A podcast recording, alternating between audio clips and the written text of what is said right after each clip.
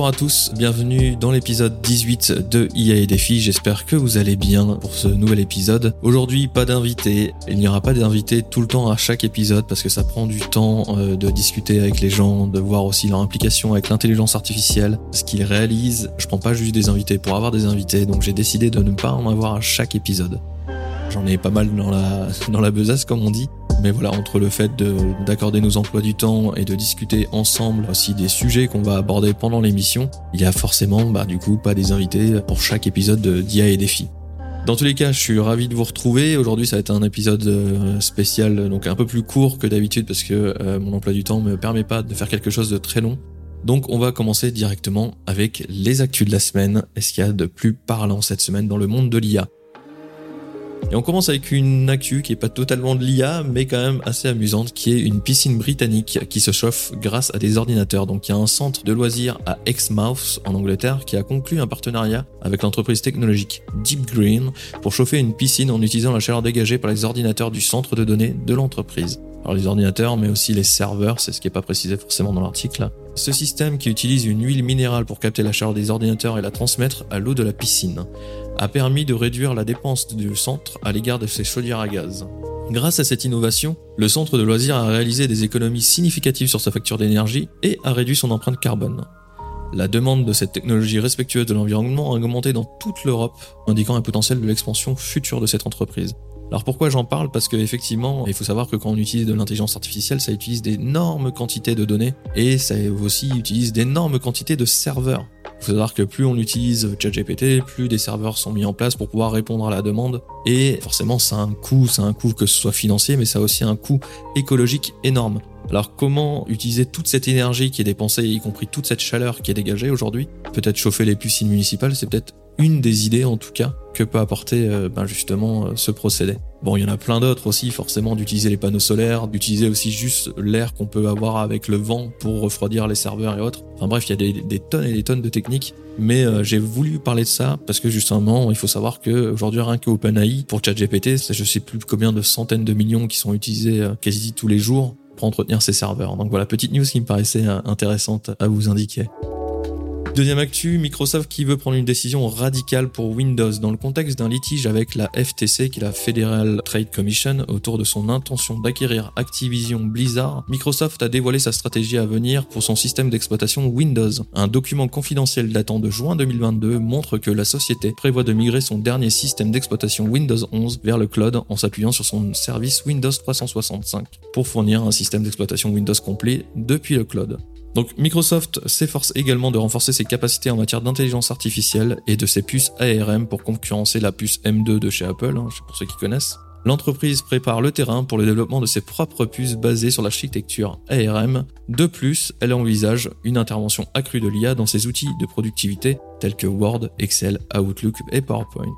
Forcément, cette stratégie, ça vise à garantir que Windows voilà, reste un système d'exploitation et qui reste forcément le numéro 1, en tout cas, c'est ce qui est souhaité par Microsoft. Et l'utilisation de l'intelligence artificielle, bah, c'est ce qui va faire ou non qui resteront euh, number one justement euh, encore longtemps. Et on a pu voir déjà des extraits de l'intégration de l'intelligence artificielle sur Windows 11 et c'est vrai que c'est impressionnant, c'est-à-dire que sans bouger du bureau, on peut donner un PDF directement à, alors je sais pas comment s'appeler l'intelligence artificielle, s'ils vont lui changer de nom ou pas, on va dire Cartona. On lui donne le PDF, on lui dit tiens résume-moi ce, PDF ou sors-moi telle ou telle donnée. Et sans quitter euh, le bureau de, Windows, en fait, euh, il y a un petit pop-up sur la, droite qui apparaît et qui vous fait un résumé, sans ouvrir Word, sans ouvrir quoi que ce soit. C'est assez impressionnant. Et oui, et il faut savoir que Word, Excel, Outlook et PowerPoint vont tous bénéficier d'une IA LLM donc euh, boosté à, la base OpenAI et ChatGPT. Ça, j'attends, j'attends avec grande impatience les, premiers gros résultats justement euh, de ces Excel et ces Word boostés à l'IA. Ça va complètement changer et révolutionner notre façon de travailler, on le sait déjà. on attend de voir ça. Un vélo électrique qui embarque ChatGPT, mais pourquoi faire? Eh ben, l'entreprise Urtopia a fait un pas audacieux en intégrant l'intelligence artificielle ChatGPT dans son vélo électrique. Cela a été fait dans le même esprit que l'application santé d'Apple ou le réseau social pour sportifs Strava pour ceux qui connaissent, pour les vélos. ChatGPT peut interagir avec l'utilisateur via des commandes vocales répondant à toutes les questions posées. Cependant, cette décision soulève plusieurs questions, notamment euh, l'application pratique de ChatGPT dans ce contexte. C'est vrai que moi je comprends pas trop l'intérêt de mettre sur son, enfin, sur son vélo électrique ChatGPT. Quand on fait du vélo, c'est pour faire du vélo. Enfin voilà, si t'as envie de poser une question, au pire tu sors ton smartphone et puis tu, prends ChatGPT directement. Mais bref, il y a aussi le problème des cyclistes qui sont occupés du coup à rouler et en même temps à parler à ChatGPT. Je suis pas bien sûr non plus là du, euh, du résultat. Mais voilà, il faut savoir que euh, par ailleurs, il y a aussi le constructeur automobile Mercedes-Benz euh, qui travaille également sur l'intégration de ChatGPT dans ses voitures pour faciliter bah, forcément la navigation dans les menus et euh, bah, répondre aux questions des utilisateurs en temps réel. C'est-à-dire que là, il n'y aura plus besoin de faire quoi que ce soit tout en restant dans sa voiture. On aura un super assistant directement intégré. J'enchaîne avec le premier vélo qui a été généré par une intelligence artificielle. Alors juste avant le départ, je ne sais pas si, certains de notre l'ont vu, les fans en tout cas du Tour de France, la pierre a dévoilé le Xelius SL. C'est un vélo qui a été conçu avec l'aide de l'IA et qui sera utilisé par les coureurs de l'équipe Groupama FDJ. Alors ce vélo était le fruit d'une collaboration entre Lapierre et un trio d'artistes Obvious qui ont utilisé l'IA justement pour générer des designs sur divers supports. Donc le cadre du vélo est en fibre de carbone, ça a été du coup un énorme défi pour eux, pour créer justement le design avec l'IA, hein. c'est avec euh, des formes qui sont quand même très complexes. Les couleurs du vélo qui s'inspirent du mouvement cyberpunk, avec un mélange entre le rose représentant l'humain et le bleu rappelant la, la, mécanique du vélo. Et sur le plan technique, le Xelius SL est l'un des cadres les plus légers du peloton avec un poids total de 6,9 kg avec son équipement. C'est un truc de fou. Pour ceux qui sont fans de vélo, en tout cas, vous allez forcément réagir. Mais la pierre, du coup, se vante d'être la première marque de vélo au monde à commercialiser un vélo avec un design issu de l'intelligence artificielle. Et le kit cadre, donc Zelius SL10, qui comprend le cadre, la fourche, bref, l'ensemble, est vendu pour la modique somme de 3800 euros. Ce qui apparemment, d'après ce que j'ai compris, d'après des grands fans de, de vélo, pas si cher pour des vélos euh, de compétition comme ça. Donc impressionnant, bravo à la pierre. Je suis plutôt fier que ce soit une entreprise française qui ait réalisé le premier vélo euh, avec l'aide de l'intelligence artificielle, mais euh, j'ai hâte de voir ça. Alors l'IA et la cybersécurité. Une étude de l'école de guerre économique, donc l'EGE, analyse les applications, les utilisations et les impacts de l'IA dans le domaine de la cybersécurité. L'IA est utilisée à tous les niveaux de protection de l'information permettant d'automatiser les tâches chronophages et d'aider les experts en cybersécurité dans l'espace des menaces. Le marché mondial de l'IA en cybersécurité devrait atteindre, tenez-vous bien, une valeur de plus de 93 milliards de dollars d'ici 2030. C'est colossal. Cependant, l'IA est également utilisée pour les... forcément, si les, défenseurs utilisent l'IA, forcément les cyberattaquants, eux aussi, et rendent les malwares plus furtifs, créant des faux médias pour mener des escroqueries et développant des outils automatisés pour tester les vulnérabilités des systèmes. Donc par conséquent, la cybersécurité des systèmes d'IA doit être garantie contre les attaques potentielles. Malgré ces défis, de nombreuses organisations continuent d'adopter l'IA pour améliorer leur sécurité et réduire leurs coûts. En conclusion, l'utilisation de l'IA en cybersécurité est susceptible de s'étendre, offrant à la fois de nouvelles opportunités et de nouveaux défis pour les organisations.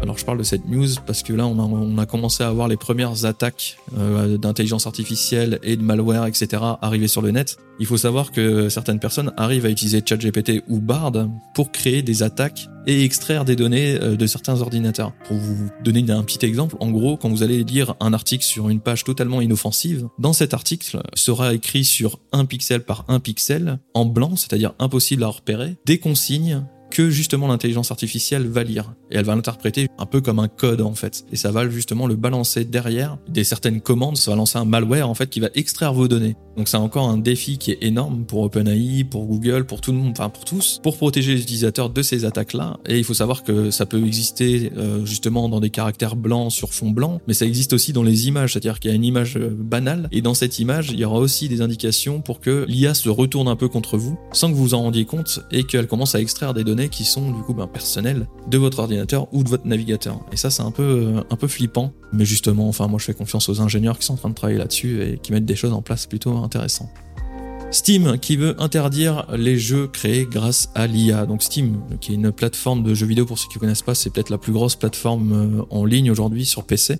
Et ils ont annoncé une politique interdisant les jeux développés à l'aide de l'intelligence artificielle. Donc cette décision est motivée par des préoccupations légales liées aux droits d'auteur des éléments artistiques générés par l'IA. Les œuvres créées par l'IA peuvent en effet se baser sur des matériels protégés par des droits d'auteur, ce qui peut conduire forcément à des litiges. Dans le contexte actuel des droits d'auteur liés aux créations générées par l'IA, sont une question du coup qui est juridique et complexe en plus, qui nécessite une régulation plus claire. Avec l'avènement des outils, donc nouveaux outils tels que l'IA générative de Photoshop, les œuvres générées artificiellement deviennent de plus en plus difficiles à distinguer des originaux exacerbant du coup forcément les défis juridiques à venir. Et ça, bah, pour le coup, euh, bravo Steam, parce qu'effectivement, euh, qui dit que, euh, enfin là, je vais utiliser une IA pour créer des modèles 3D, imaginons pour un jeu vidéo. Rien ne dit que dans un an ou dans deux ans, que les possesseurs de cette IA ne réclament pas des droits d'auteur sur le jeu vidéo et ça va créer des micmacs juridiques infernaux. Je pense que Steam n'ont pas du tout envie de se mêler de ça et je peux comprendre que là pour l'instant ils prennent le recul là-dessus enfin ils prennent des décisions un peu touchy mais ils y vont à tâtons et je pense que pour l'instant, interdire les jeux créés avec euh, l'aide de l'IA, c'est pas une mauvaise chose. Y compris, euh, faites attention quand vous utilisez encore une fois des images créées par Midjourney, etc. Vous n'êtes pas le possesseur de cette image, ne l'oubliez euh, jamais. Le possesseur, ça reste Midjourney, le possesseur, ça reste Dali. Vous, vous êtes juste un utilisateur et au mieux, si vous avez payé la licence la plus chère, vous pouvez l'utiliser commercialement parlant. ChatGPT, on y revient encore, les députés qui l'utilisent, euh, qui utilisent l'intelligence artificielle dans l'Assemblée nationale. Donc l'utilisation de l'IA comme ChatGPT à l'Assemblée nationale française fait débat. Alors que certains députés ont publiquement utilisé ChatGPT pour rédiger, vous l'avez vu, hein, des interventions et des amendements, la plupart des élus interrogés affirment de ne pas se servir de l'outil. Alors bon, ça j'ai un peu du mal à y croire, mais bon bref. On l'a vu, hein, vous avez vu le maire qui avait fait son discours, euh, je sais plus pour quelle commémoration qu'il avait, enfin il avait utilisé justement l'intelligence artificielle et c'était vanté justement de faire, d'avoir utilisé uniquement ChatGPT pour faire cette intervention là. Après il l'avait mal utilisé pour moi, je pense qu'il aurait pu faire mieux, mais bon, Malgré cela, une partie des députés admettent en privé utiliser euh, l'IA pour euh, gagner du temps et surtout pour euh, bah, utiliser par les assistants parlementaires. Cependant, bah, du coup, ça crée des préoccupations qui ont soulevé concernant bah, les implications de l'usage de ChatGPT dans le processus législatif. Certains craignent justement bah, la possibilité d'une inflation législative où les députés pourraient déposer d'innombrables amendements en temps record, rendus valides l'intelligence artificielle. Je pense que la crainte et la peur dans tout ça, c'est qu'on se retrouve avec euh, justement des amendements bah, par dizaines, par centaines, par milliers, parce que les assistants parlementaires se font aider d'une IA et vont euh, mille fois plus vite pour écrire ce genre de choses. Donc, euh, donc à suivre, à suivre. On finit par une news qui est qui moi m'a beaucoup amusé. Il a dépensé donc 140 milliards, on parle bien de milliards dans l'IA, mais rien dans ChatGPT. Donc le PDG de la SoftBank, une énorme banque, euh, donc qui s'appelle Masayoshi Son, a exprimé des regrets quant à ses investissements en intelligence artificielle, notamment le fait qu'il ait manqué l'opportunité d'investir dans ChatGPT, alors OpenAI plutôt, malgré qu'il ait dépensé 140 milliards de dollars dans l'IA au cours des six dernières années. SoftBank, donc par le biais de son fonds d'investissement Vision Fund, a investi dans plus de 400 startups d'IA mais n'a réussi à investir que dans une seule des 26 startups d'IA générative qui génèrent plus d'un milliard aujourd'hui. Alors c'est un peu amusant mais un peu triste pour lui, mais en soi, euh, c'est-à-dire qu'il a, tout misé, il a all-in sur l'IA pour en fin de compte ne pas miser sur le seul cheval. Euh... Alors par contre, je, enfin, je sais pas par qui s'est fait conseiller, hein, mais je pense qu'OpenAI, ça fait quand même peut-être 10 ans aujourd'hui qu'il travaille là-dessus et que c'est peut-être les plus prometteurs. Du coup, il se retrouve avec euh, une seule startup. Sur 126 milliards, il y a une seule startup qui génère plus d'un milliard. Je vous laisse faire le, coût de revient, ça fait cher l'investissement. Voilà. Cependant, il apparemment Son, du coup, reste optimiste quant à l'avenir de la SoftBank dans l'IA et il souligne que 90% des entreprises du portefeuille de Vision Farm utilisent déjà l'intelligence artificielle, bien que ces systèmes soient principalement basés sur des systèmes de recommandation et non sur l'IA générative. Malgré les critiques, Sun est déterminé à poursuivre les investissements de SoftBank dans l'IA. Parallèlement, les analystes s'interrogent sur une possible bulle spéculative dans les startups d'IA générative, rappelant la bulle Internet des années 2000. Dommage, dommage pour toi, Sun. 140 milliards foutus par la fenêtre.